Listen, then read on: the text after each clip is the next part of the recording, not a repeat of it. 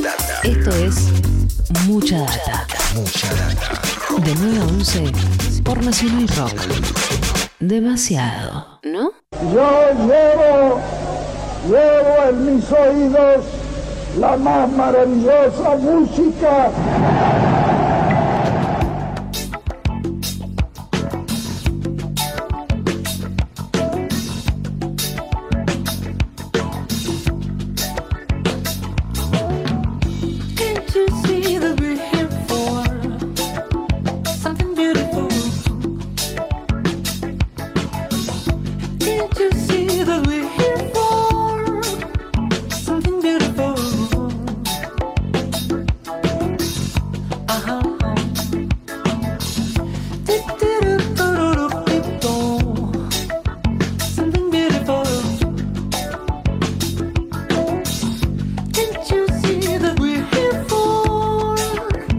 Bueno, muy bien.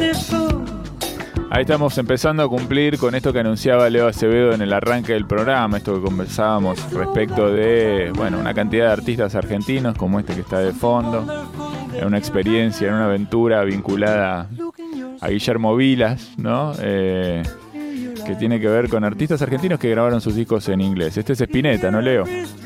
Claro, esto es Spinetta, Luis Alberto Spinetta desde su disco Only Love Can Sustain. La canción se llama Algo Hermoso, o como bien dice él en la letra, Something Beautiful. eh, ese es el título en inglés. Y este es un disco que Spinetta, con el que Spinetta tuvo una relación de, de, de ida de amor-odio, digamos. Este, un disco que cuando fue a grabarlo estaba muy entusiasmado porque se trataba de una experiencia realmente importantísima para un artista argentino. Eh, un- un- él venía de, de tocar acá con la banda Spinetta, un proyecto así muy cercano al jazz que formó Spinetta luego de la separación de Invisible, un proyecto por el que pasaron artistas como Diego Rapaport, Luis Herábolo, Bernardo Baraj, Gustavo Moreto, un montón de artistas del jazz local, más este, la participación de Gustavo Basterrica en guitarra, que de hecho es el único músico argentino que participa, además de Spinetta, claro está, en la grabación de Only Lock Up Sustain, porque el resto de los músicos son este, músicos norteamericanos, músicos de jazz sesionistas, realmente eh, artistas que, que han laburado con este, personajes de la primera de la primera A del jazz norteamericano. Por ejemplo, este, pienso en Abraham Lauriel, que es este, era el bajista de Quincy Jones, por Sí. ejemplo, y de Stevie Wonder. Y además es el padre, este, un dato así este, de color, es el padre de Abe Laborel Jr., el baterista actual de Paul McCartney, que también participó en La Conquista del Espacio, el último disco de Fito Páez. Decíamos que era un disco que, que tenía que ver mucho con Guillermo Vilas porque él fue el que gestionó de alguna manera el acercamiento entre Luis Alberto Spinetta y el sello Columbia de los Estados Unidos. Columbia era la, la CBS en ese momento, actualmente es Sony Music. Este, y, y fue grabado, un disco que fue grabado entre Los Ángeles y New York y que cuando llegó acá a la Argentina fue recibido muy, muy, muy fríamente, por no decir que no fue este, bien recibido por el público argentino, sobre todo por el público de Spinetta, que no esperaba algo así como un disco en inglés de Spinetta. 11 canciones, todas las canciones grabadas en, en inglés. Y de hecho, a Spinetta ese, ese recibimiento frío de parte del público argentino de alguna manera lo debe haber condicionado para este, la, opinión que tenía de este disco. Eh, en el libro Crónica e Iluminaciones de Eduardo Berti, él dice, eh, esto es alrededor del año 1990 más o menos, estaba muy rayado con el resultado final, pero bueno, si existe Spinetta Land y sus amigos, el disco del caos, recordemos un disco que graba Spinetta luego de la disolución de Almendra, un disco con mucha improvisación, con un montón de gente adentro del estudio, con un montón de invitados que de repente participaban en canciones que apenas habían escuchado este, de qué se trataban unos minutos antes, un disco muy, muy caótico. Él lo Y una con- canción con genial, Vamos al bosque, perdón, Leo. Vamos Sí. al bosque, nena, una canción divina. Tiene Vamos medio, al Bosque sí. Nena, tiene Era de Tontos, Castilla Sí. de Piedra, estos dos temas compuestos por Papo y que Spinetta decide grabar su propia versión. Tiene un montón de. Tiene este Lulú toma el taxi, un tema que solamente en su letra dice Lulú toma el taxi. Eh, él dice: bueno, si existe ese disco caótico, ¿por qué no puede existir este otro disco norteamericano hiperorganizado? Hiperorganizado. Él, él se sentía como, como, como medio este, cautivo de la producción en ese disco. Él solamente iba y cantaba lo que un productor le había, le había preparado para él. Después, en el año 97, en un, en un especial de MTV que se llamaba Bla Bla Bla, decía, no estoy arrepentido ni nada, ya medio reconciliándose con este disco con el cual había estado de alguna manera peleado durante tanto tiempo. Es un disco que volvería a hacer porque era un gran desafío hacerlo y lo hice. Es un disco demasiado gótico, por decir algo, decía entre risas. Es muy meloso y no tiene la fuerza que ca- caracteriza mis trabajos. Es- dice, oficié prácticamente de cantante y compositor y me aburrí como loco y me, quis- y me quise ir corriendo. Y eso es lo que hice, digamos. Es medio que fue un disco que terminó sacándose de encima, un compromiso co- al- en el que se había visto metido y que después terminó sacándose de encima. El, el disco fue re- resignificado de alguna manera en los últimos años como, como un gran disco de, de- de- de jazz, un disco de, de jazz rock, digámoslo así. Este, y, y- y no es tan mal disco como se había dicho en su momento. Lo que pasa es que, claro, uno no espera de Spinetta un disco como Only Love Can Sustain. Es así, es verdad. Otro disco grabado por un artista argentino en el exterior y en inglés es el siguiente.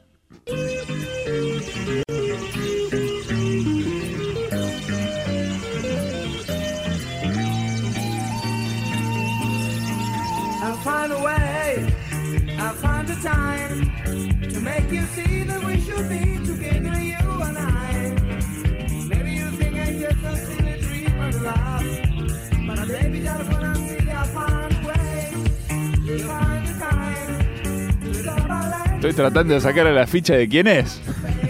No es Jamiroquai, No, no es Stevie Wonder, es un artista argentino. no es Lito. Lito Nevia. Es Lito, sí, sabía. Es Sabía. Lito Nevia en la canción Encontraré el camino, I'll Find a Way. Es una canción incluida en el disco The Naked World, algo así como la palabra desnuda. Es un disco grabado en 1979 en Estados Unidos, durante el periodo de exilio de, de- Lito Nevia. Lito Nevia en el año 78 este, decide marcharse de la Argentina este, en medio de este, las complicaciones que se le presentaban durante la dictadura cívico-militar. Él este, estaba incluido en, varias listas negras y cuenta en, algunas oportunidades que cada vez que iba a tocar a una radio o a un programa de televisión, este, llegaba y le avisaban que no podía tocar y este, se le cerraban muchas puertas, entonces decidió emigrar a, México junto a quien era su pareja entonces, Marta Mirta de Filpo, con quien graba en México un disco que se llama Cada canción será plegaria. Y este, este disco también, a pedido de un productor norteamericano que le pide un disco de música latinoamericana de fusión, can- pero cantada en inglés. Una cosa Bien. así medio extraña, un capricho Sí. de, de un productor. Y este Lito graba este disco junto a una cantante y flautista que se llama Linda Brum. Lo graban medio en colaboración y además con Mirta de Filpo este, en las letras.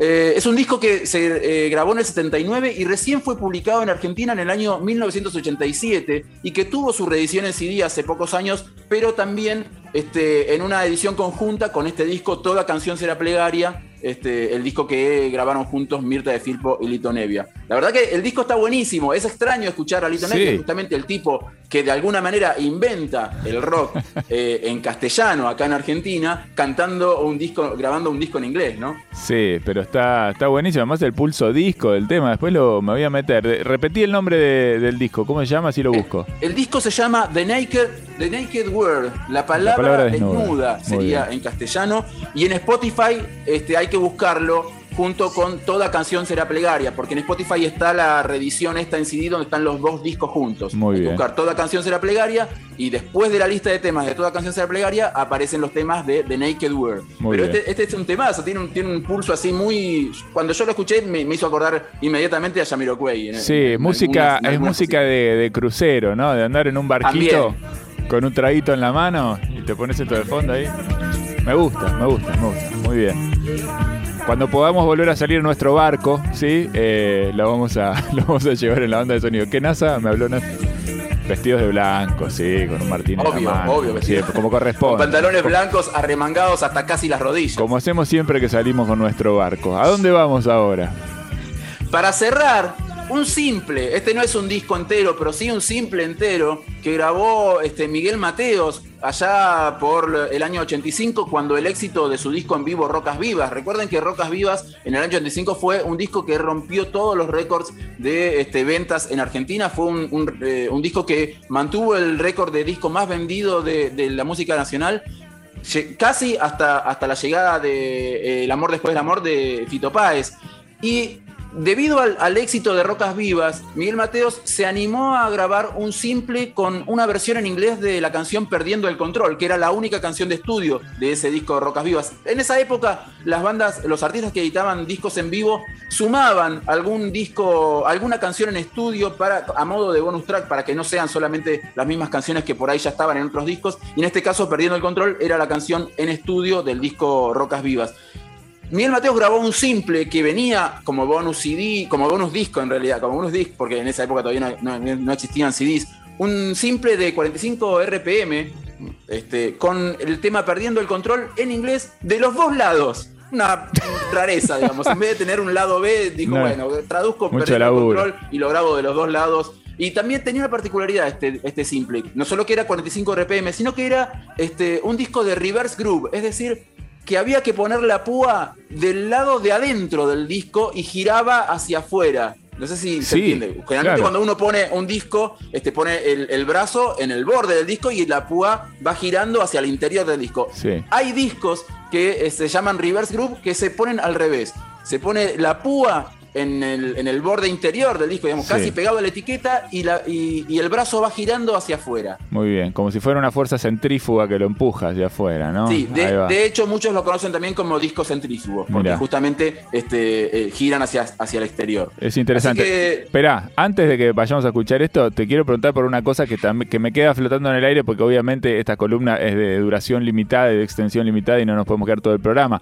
Pero están también eh, algunos temas de Soda Stereo que fueron grabados eh, en inglés. Yo me Sí. acuerdo, por ejemplo, del Temblor, ¿no? Que está que es muy Cuando famoso. pasa el temblor y juego de seducción, pero Sí. no fueron publicados. Ajá. Estos sí tienen. Hola, me sumo, ¿qué tal? Hola, Buen ¿qué día, haces, Flora?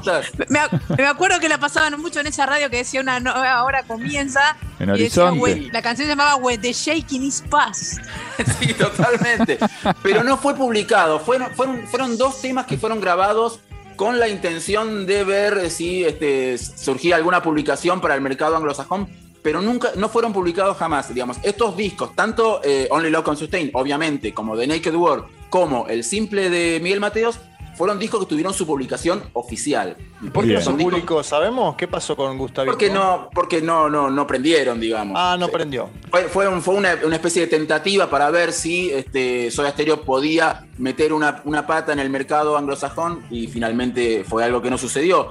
Que de alguna manera, este, por ahí, este, es, esa, ese, ese traspié impulsó a la banda a incursionar en el mercado latinoamericano, que fue, digamos, Que le fue lo bárbaro. que, que fue lo que determinó que Soda Stereo sea la banda que, que terminó siendo, ¿no? Es verdad. Bueno, muy bien. Acá un repaso entonces de algunas de estas eh, versiones en inglés, grabaciones en inglés de artistas argentinos. Eh, una rareza, ¿no? Eso habla también de la fortaleza de- del rock argentino defendiendo su idioma durante, durante muchísimos años, ¿no? Una marca, una huella que, como decía Leo, dejó, entre otros, Lito Nevia, que pasó también por, por la sección. Nos vamos a ir con Perdiendo en Control en inglés.